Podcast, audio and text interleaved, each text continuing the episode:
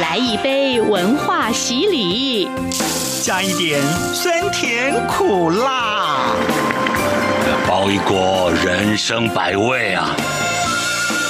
港式大排档，挡不住的香港大小事。黄美明制作主持，每周五下午三点、晚上十点准时上菜。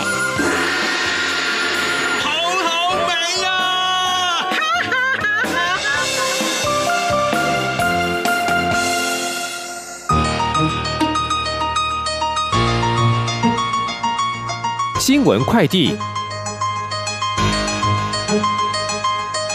这里是中央广播电台台湾之音，听众朋友，欢迎您再次收听《港式大排档》节目，我是主持人美玲。美国国务院呢，在三月三十号，也就是这个星期二哦，发布了年度的人权报告，点名中国镇压新疆维吾尔族，并且明文的指出呢，在新疆发生了种族灭绝跟违反人道的罪行。其实呢，就在报告公布之前哦，已经有好几个国际品牌都发表声明要禁用新疆的血棉花。可是呢，在民族主义的催化之下，这一项举动呢，嗯，反而是引起了中国民众来抵制这些品牌。同时呢，还有超过四十位的啊、中港台艺人呢，都表态要力挺新疆棉花，而且呢，宣布要跟这些品牌来解除代言合约。有一些还没有表态的艺人哦，也一直遭到这个中国小粉红的出征。好，我们看到呢，卷入这一波风暴的呢，其实两岸三地的艺人都有哦。那么在香港的部分呢，其实嗯，讨论度最高的应该就是歌手陈奕迅了。有很多的粉丝呢都表达不满，认为呢他是不是为了利益来罔顾人权呢？好，那么我们要怎么样来观察这一次的风波？而在香港的艺人哦，是不是一定要表态要爱国才可以呢？今天的节目呢，我们就邀请到香港知名的专栏作家与影评人，同时呢，也是易文清的总编辑红眼，我们请他呢来跟大家聊一聊。总编你好。哦，你好，你好，总编，我想好久没有跟台湾的人 聊天，聊天，好久没有去过台湾，对，刚好有个这个机会哈。好，那总编，我想除了从事文学创作也非常受到肯定之外，对很多的时事议题也是相当的关心哦。最近这个陈奕迅真的受到蛮多的各方的评价了哈。啊，还有我们看到有很多网友干脆直接用他的一首歌的歌词叫《陀飞轮》哈，里面写说如灵魂若变。变卖了，上链也没心跳。好，那总编您怎么看？说这次 Eason 的这个表态怎么会受到这么多的瞩目？其实各地的艺人都有啊，是他的身份比较特别嘛？是，我觉得陈奕迅对现在那个香港年轻人来说，嗯、他可能有一种比较不一样的地位，有不一样的，我觉得是一种基。集体认同吧，譬如说，我我们成长这么多年，其实我们去 KTV 里面是一定唱过陈奕迅的歌。对，我们可能平常聊天，或者是我们在网络上面写文章，可能不多不少也会用过陈奕迅的歌词，对不对？嗯哼。可是这种集体认同，其实我们不只是喜欢陈奕迅的歌，这也是一种情感投射，就觉得他是一个。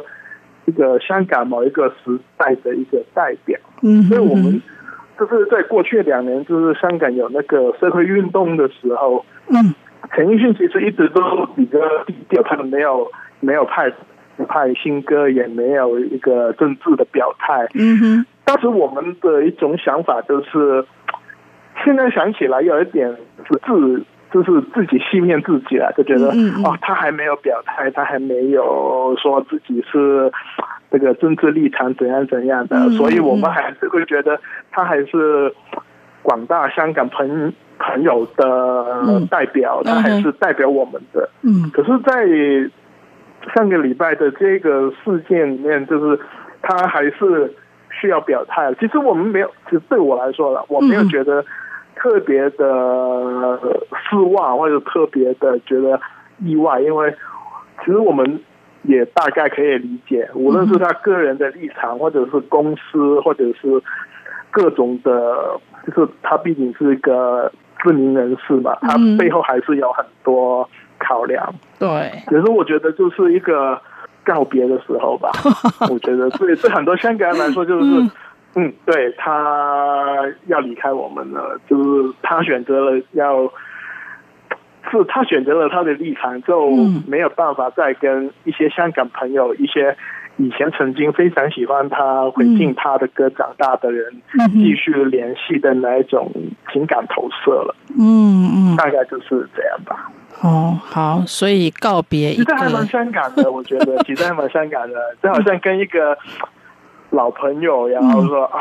好吧，我们分手吧，就是分手吧，大概就是这样吧的心情。好，我想就是陈奕迅这个讯息出来之后，哈，当然其他的艺人也多多少少受到。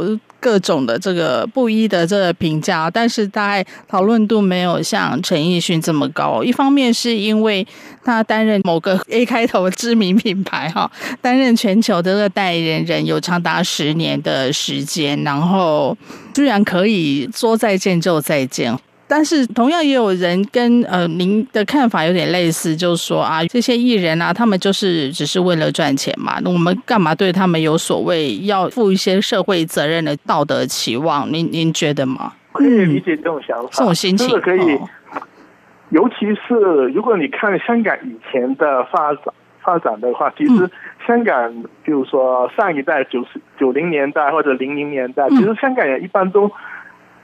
不谈政治，就是就对政治没有兴趣。我们就喜欢经济，然后喜欢娱乐。其实香港在过去很多年都是一个政治比较空白，然后嗯，大家都是把重心放在那个经济娱乐，然后去吃吃喝欢乐的一个旅游城市。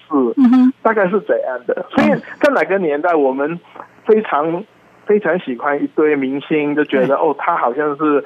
代表了我们的一些价值，或者是代表一个香港的品牌怎样？嗯、可是，呃，这是就是刚才说的那个问题嘛，就是艺人其实他不一定要有那个社会责任，不一定要有一个政治立场。嗯，其实确实是怎样。嗯，就是如果你看以前的一些歌手，他们其实也没有说啊要跟那个政治立场完全挂钩嘛。对。就是从艺术的立场去看，我们不应该因为一个人的政治立场，然后去去喜欢或讨厌他。嗯，对对对，然后也不能因为政治立场，然后去判断他的艺术程度的高低嘛。其实我们这个是可以很客观的区分开来。嗯，可是它的前提就是，呃，我们要很客观去看。可是我觉得在香港，在当下这个。大环境里面，其实我们没有办法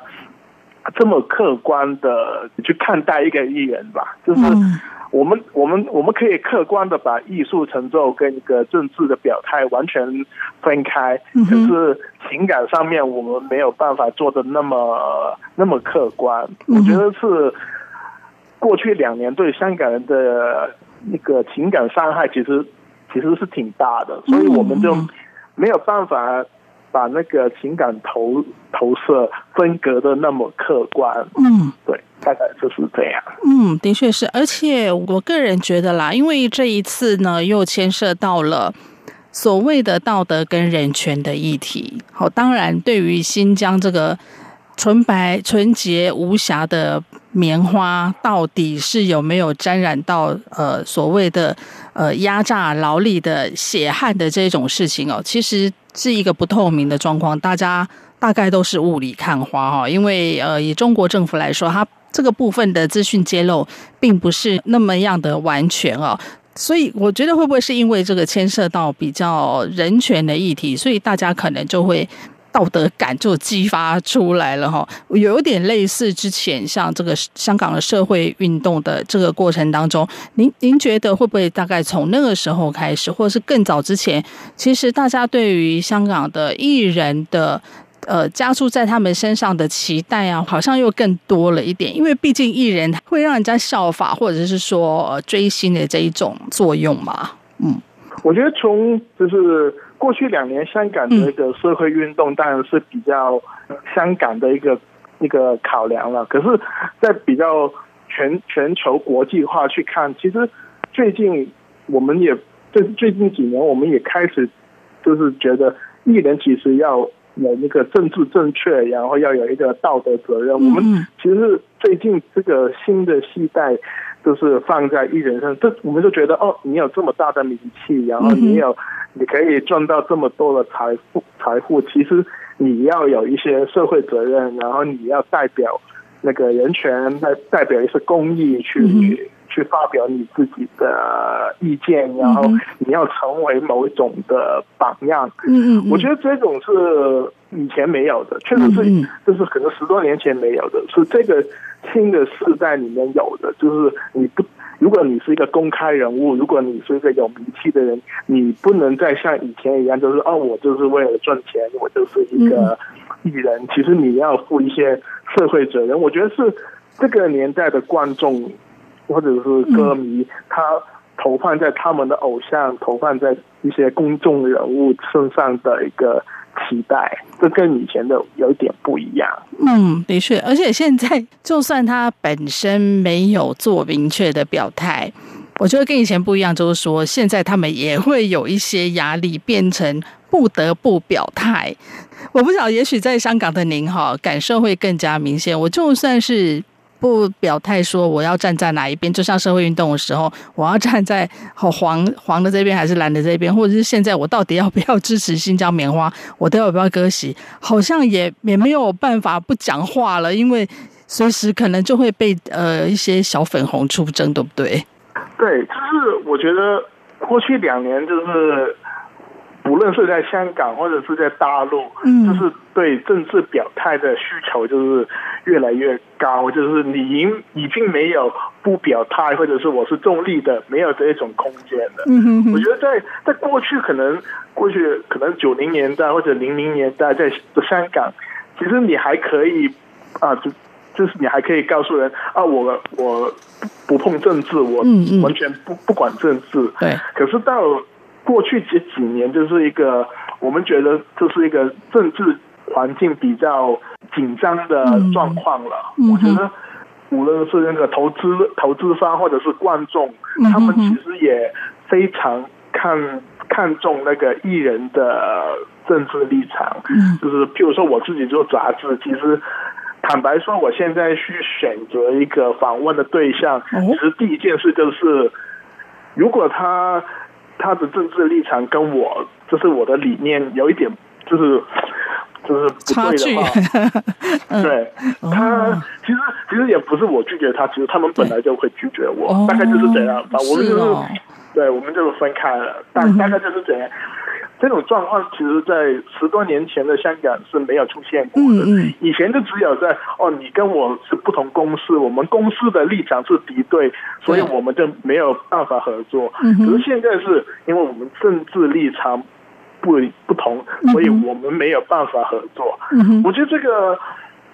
是最近几年香港跟大陆的一个新的关系，就是嗯，要跟政治挂钩了，所以艺人也再没有一种就是保持动力的一种空间了。这有点悲哀耶。其实这样，变成说他连要选择中立，嗯、连保持沉默也不可以哈。大概观众也会怎样，就是读者也会也会有期待的，啊，也会也会怎样期待，就是哎，你你的政治立场不是怎样怎样吗？为什么你会访问怎样的人？嗯，那那是不是其实你是我们广东话叫骑骑墙派，就是说啊，你 对一边左一边右是怎样？其实。这种漂浮在，就是这种漂浮不定的政治立场，在现在的香港，如果是艺术或者是娱乐圈里面，可能是更不讨好的。嗯，所以我们其实也可以理解陈奕迅为什么要选择一个 take side，为什么要他也选择表态，因为就是他已经没有没有那个低调的空间。对，好。但是到底有没有选错边呢？其实我想蛮多的人都在问他哈。不过现在他大概也是只能够再度的保持沉默了哈。OK，好，那节目进行到这边，我们先稍微休息片刻呢。等到广告之后回来，我们继续来访问红岩总编哦，来谈一位呢最近刚刚离世的一位呃香港的资深的艺人廖启智智叔。我们来看一看哦，为什么他在离世之后呢，还是受到这么多人的怀念呢？我们稍后回来。注意注意，请注意！这样看中国节目主持群有新成员加入。各位听众朋友，大家好，我是这样看中国节目主持人陈冠廷，欢迎收听每周五播出的《这样看中国》陈冠廷时间。多元角度、精彩丰富的节目内容，请锁定每周一到每周五晚间九点三十分到十点播出的《这样看中国》。零八零零八八零六九九空八空空八八空六九九啦，零八零零八八零六九九。对不起，对不起，台湾的听众，这支电话迟到喽。即日起，央广为台湾听众准备了免付费电话，请记住这个号码：零八零零八八零六九九。只要开放现场购令，台湾听众都可以拨打这支电话，完全免费哦。免钱哦。零八零零八八零六九九，空八空空八八空六九九。免钱啦，好你卡免惊哦。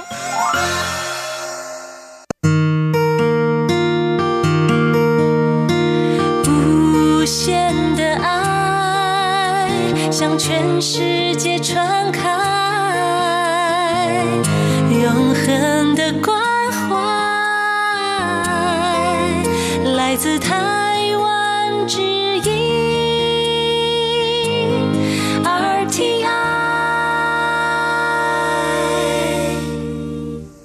听众朋友们，欢迎回到我们港式大排档的节目现场，我是主持人美玲。好，我们今天邀请到的是香港知名的专栏作家，同时也是易文清的总编辑红岩总编呢，来跟大家聊一聊呢，这个星期哦，香港。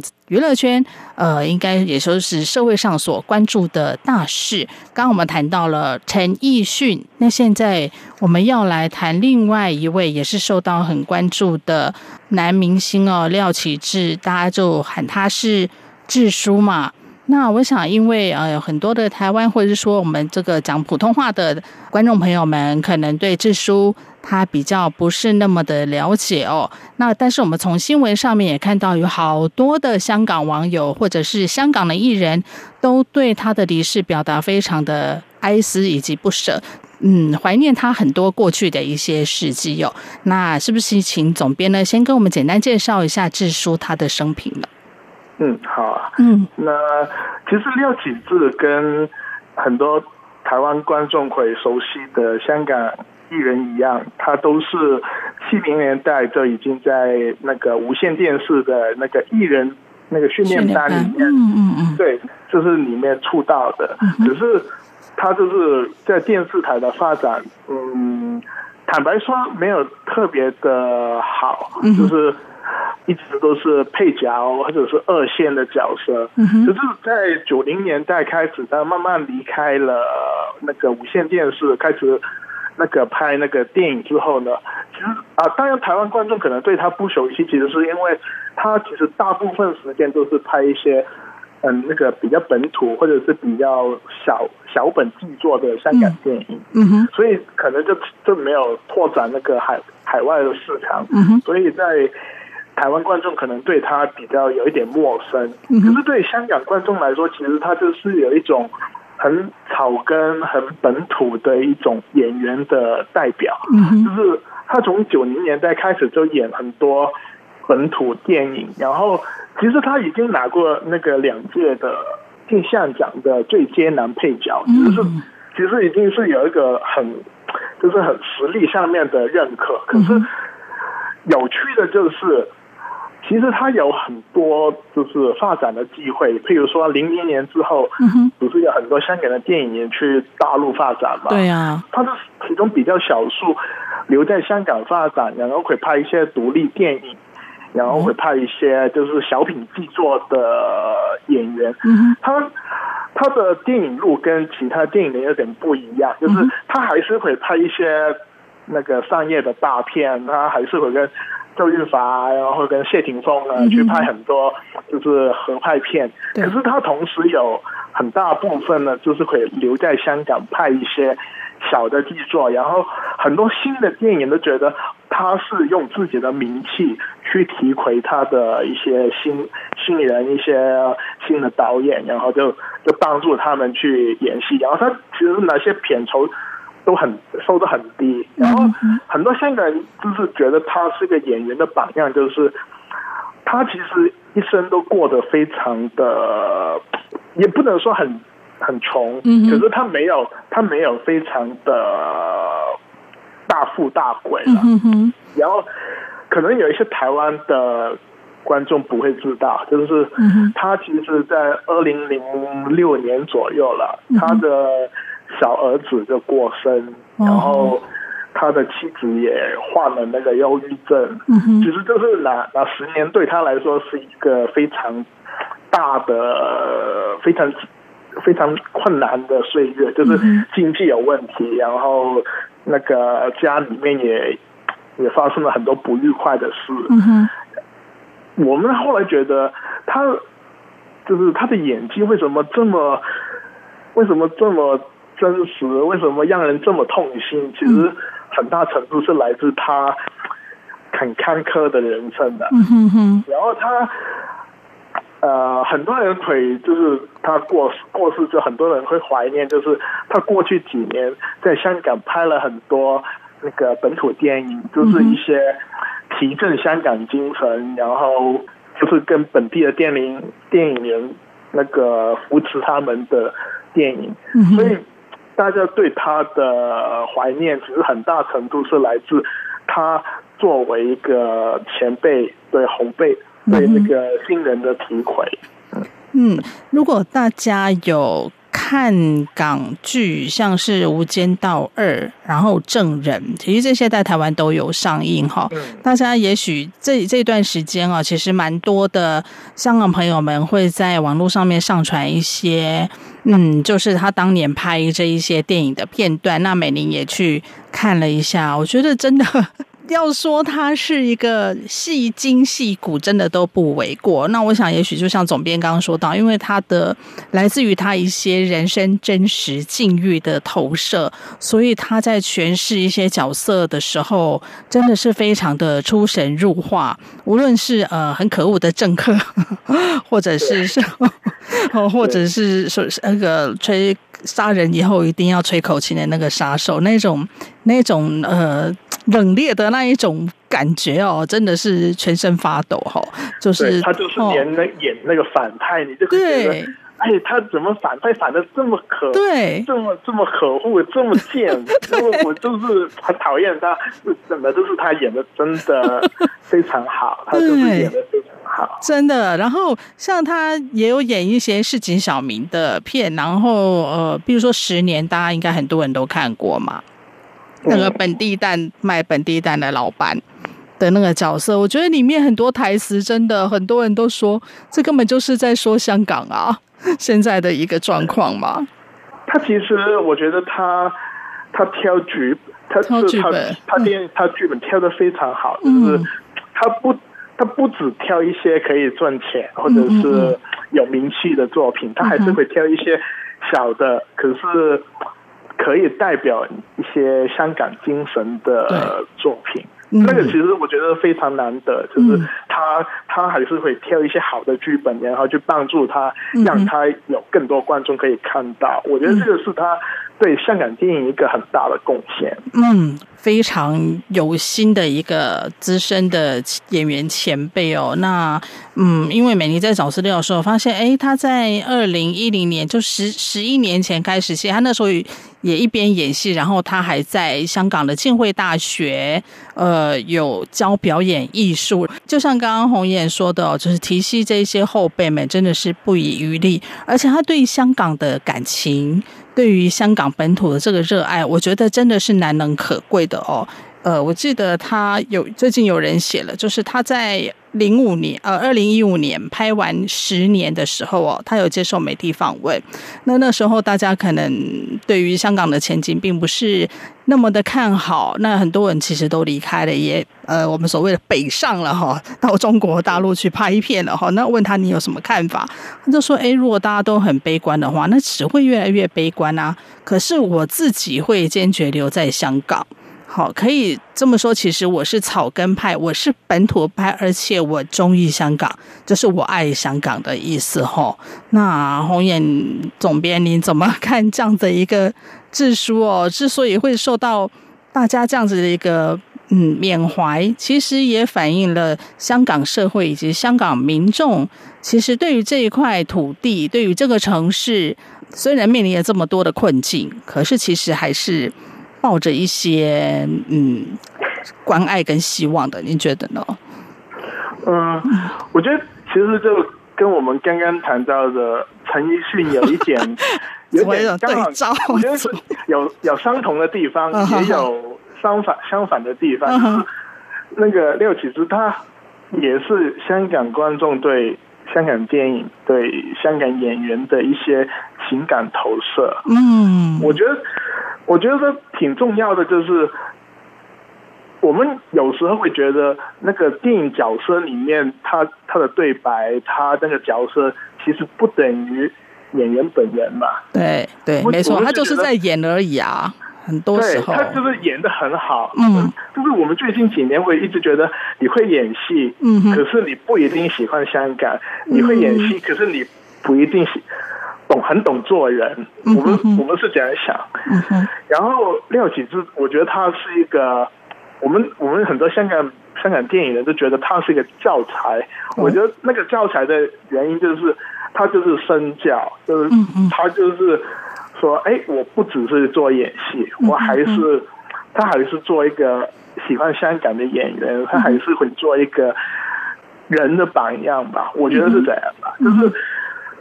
如果我觉得，就是我们记得他，其实并不是因为他得过奖，或者是他演技非常好，嗯嗯，是因为他还是在非常关键的时候，他还是觉得要留在香港发展。我觉得这个是比较值得尊重的，就是要掌掌声比较容易，我觉得，可是要留下来默默付出是比较困难。然后他就是选择一条比较困难的路。然后你再看他的人生，其实他人生也从来也不顺利啊，他是就是很多挫败，然后一直都我觉得就是有点倒霉，就是 对，真的有点倒霉。真的，可是他还是还是选择走一条比较困难的路。我觉得他做了一个挺好的示范给香港人，就是嗯，你不要不一定走一条比较容易的路就。